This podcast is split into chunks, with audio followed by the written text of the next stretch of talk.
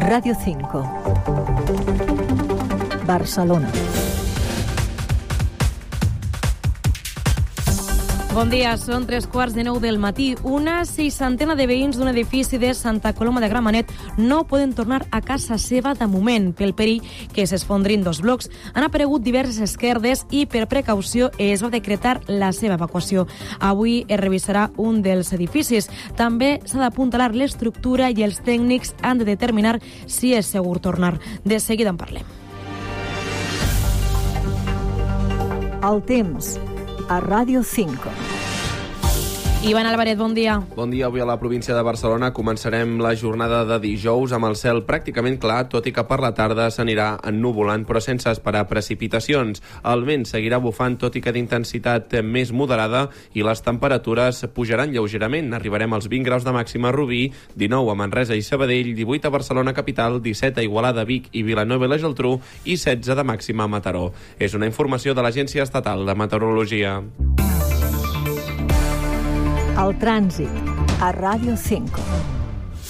Algunes carreteres continuen tallades per les manifestacions de la pagesia. RAC, Àlex Huguet, bon dia. Molt bon dia. El tram més afectat pels talls de les tracturades continua sent l'AP7 entre Borrassà i Llers, que fa acumular més de 7 quilòmetres de congestió fins al quilòmetre 29 a Borrassà i allà es fa desviar la circulació fins a l'enllaç amb la Nacional i a la demarcació de Lleida els talls de l'A2 a Vilagrassa i l'AP2 a Soses continuen també impedint una circulació fluida en aquestes vies. A l'àrea metropolitana, a banda de retencions habituals, hi ha problemes des de fa una estona a les dues rondes de Barcelona per dos accidents, a la B20 prop de la sortida de la Diagonal en sentit sud, que fa acumular més de 10 quilòmetres des del nus de la Trinitat, i a la litoral la incidència ha estat al tram de Montjuïc també cap al sud i generant també 10 quilòmetres de molta lentitud des del Bon Pastor i passant pel nus del Besòs i afecta també la via en sentit nord des de la zona franca. És tot des del RAC. Molt bon dia. Una seixantena de veïns del carrer Pirineu de Santa Coloma de Gramenet han estat desallotjats pel risc d'esfondrament de dos edificis. Els arquitectes municipals van constatar l'aparició d'esquerdes en l'estructura interna i la necessitat d'evacuar els immobles. Avui continuen amb la revisió de l'estructura. Núria Alcalà, bon dia. Bon dia. 51 veïns sense alternativa residencial, entre ells 13 menors, han passat la seva segona nit al Centre d'Urgències i Emergències Socials de Barcelona i de moment sense data de retorn. L'alcaldessa de Santa Coloma, Núria Parlon, ha detallat que la Conselleria de Territori i l'àrea metropolitana de Barcelona han ofert la seva assistència en cas que sigui necessària. Doncs el que he pogut és parlar ja amb el vicepresident executiu de l'àrea metropolitana, el senyor Antonio Balmón, i també amb la consellera de Territori i Habitatge, l'Ester Capella, que també activaran recursos, si és necessari, d'acord a la situació de cadascuna de les famílies. Els treballs iniciats aquest dimecres hauran d'assegurar els 19 pisos dels 30 afectats, una afectació que no es descarta que s'estengui a l'immoble colindant, el número 11, pendent d'inspeccionar aquest dijous. Els veïns de l'11 eh, avui dormiran a casa seva i a partir de demà hem de veure realment quina és la solució que hem de portar a la situació del, de l'escala 11. Després de la detecció d'esquerdes internes per part dels veïns, l'anàlisi dels arquitectes de l'Ajuntament de Santa Coloma va constatar el risc de col·lapse. A l'espera de determinar-ne les causes, fons municipals apuntarien a una falta de conservació i manteniment de les finques construïdes als anys 60. Gràcies, Núria. I els expliquem també que avui comença a l'Audiència de Barcelona el judici a l'exentrenador i exprofessor de primària del Col·legi La Salle Bonanova, acusat d'agredir sexualment a un menor de 12 anys entre el 2010 i el 2012. L'home va conèixer el menor quan tenia 9 anys al Club Esportiu La Salle, on treballava d'entrenador. Segons la Fiscalia, va començar a guanyar-se la seva confiança i va establir un vincle emocional amb ell a través del futbol, fins al punt de proposar-li un viatge a Romania per visitar l'estadi del Bucarest.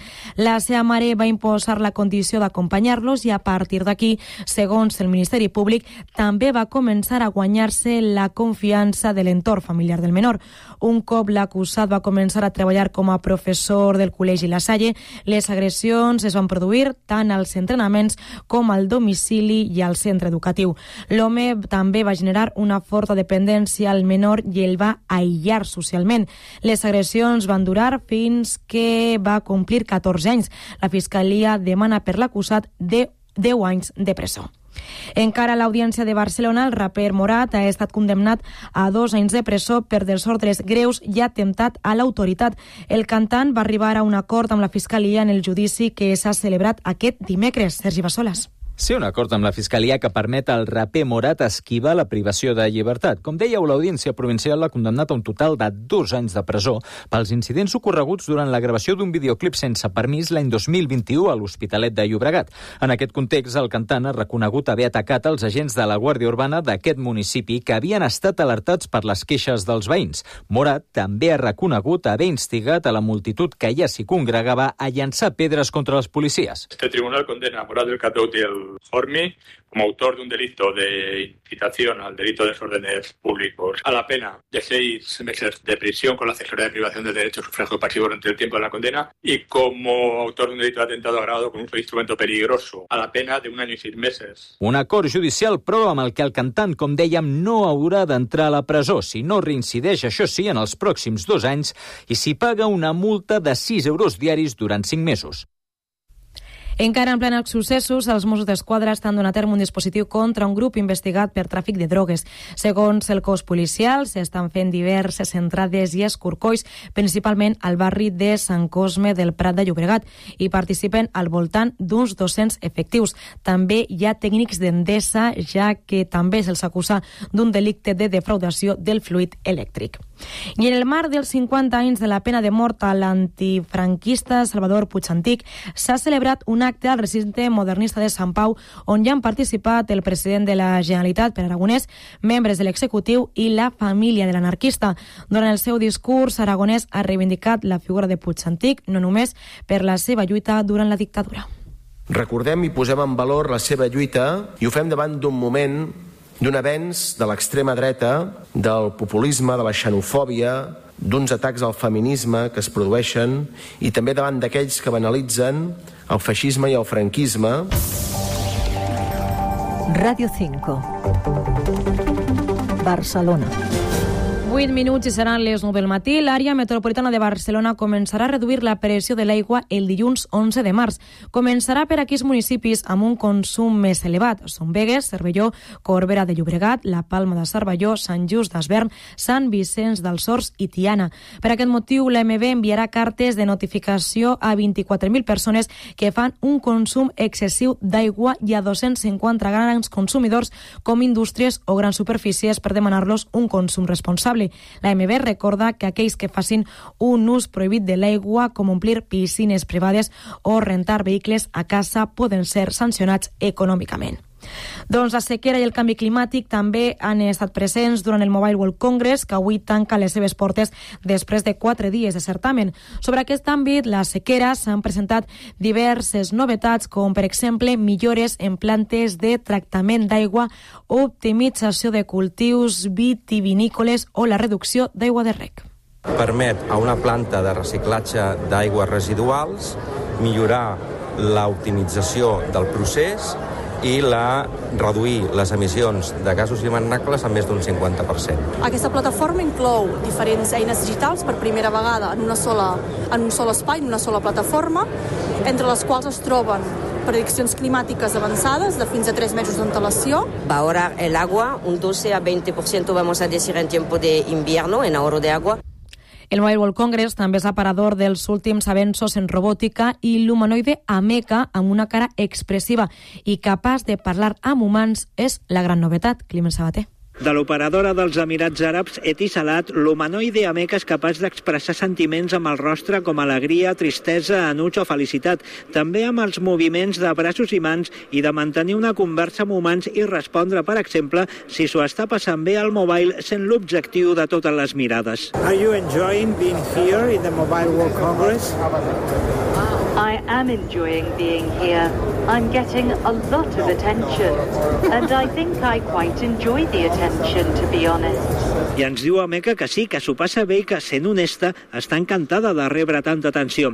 Aquesta interacció és possible gràcies a un cervell dotat del model més avançat de llenguatge d'intel·ligència artificial subministrat per la famosa companyia ChatGPT, que fa d'Ameca el model més avançat de robot presentat fins avui al Mobile World Congress. L'Ajuntament de Barcelona reubica la zona bus de l'entorn de Sagrada Família per millorar la vida veïnal. D'aquesta manera s'eliminen set zones d'encotxament i desencotxament exclusives per autocars turístics dels carrers Padilla i Consell de Cent i es creen tres noves zones al carrer Marina en una zona amb voreres prou amples per assumir el flux de turistes. Es tracta d'una petició de les associacions de veïns de Sagrada Família. L'actuació s'executarà en dues fases. Primer, amb l'eliminació d'una primera parada parada i es completarà durant el mes d'abril amb l'eliminació de la resta de places i l'habilitació de la zona a Marina. Un altre punt turístic de la ciutat, més enllà de Sagrada Família, és el parc d'atraccions del Tibidabo, que comença temporada aquest dissabte 2 de març amb el repte de superar els 700.000 visitants. Hi ha moltes novetats i una nova atracció, una caiguda, una caiguda lliure que s'eleva 52 metres. Miguel Pelayo. L'atracció, que s'inaugurarà cap al maig i encara no té nom, ha estat 3 anys en desenvolupament i ha tingut un cost de 2,4 milions d'euros.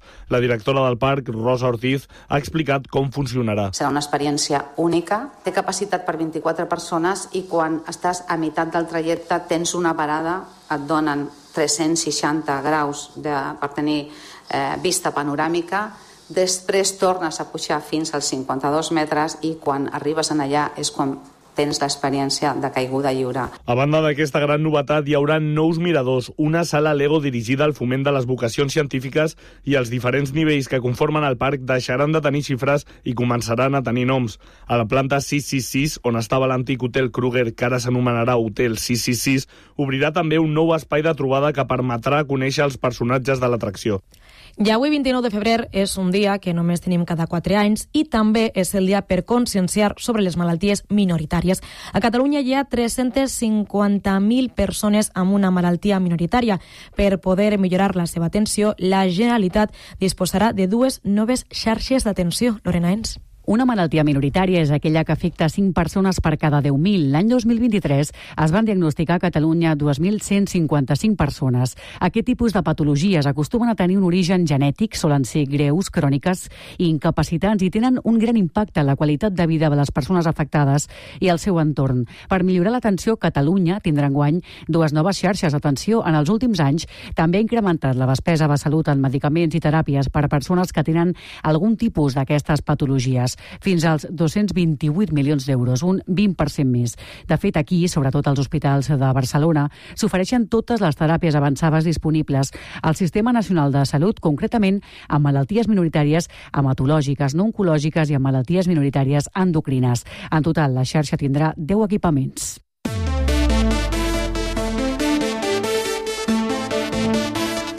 Radio 5. Esports.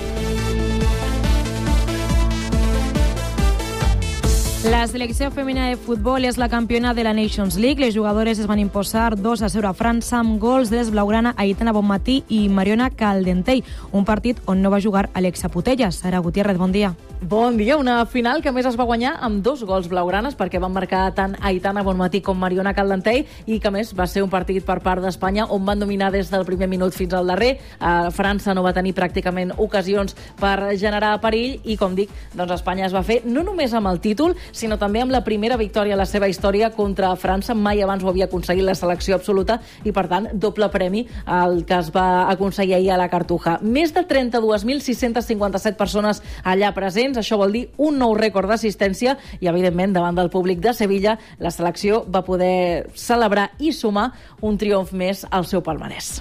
En bàsquet del Baxi Manresa ha anunciat la baixa del finlandès Elias Valtonen, que marxa al Granada i en handbol, penúltima jornada de la fase de grups de la, de la Lliga de Campions, Magdeburg-Barça a tres quarts de nou del vespre. En joc la primera plaça del grup.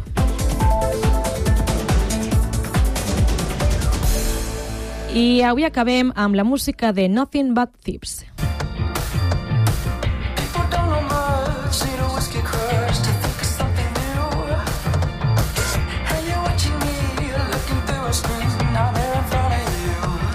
El grup actua avui a la sala Raz Matats de Barcelona per presentar el seu darrer àlbum titulat Dead Club City.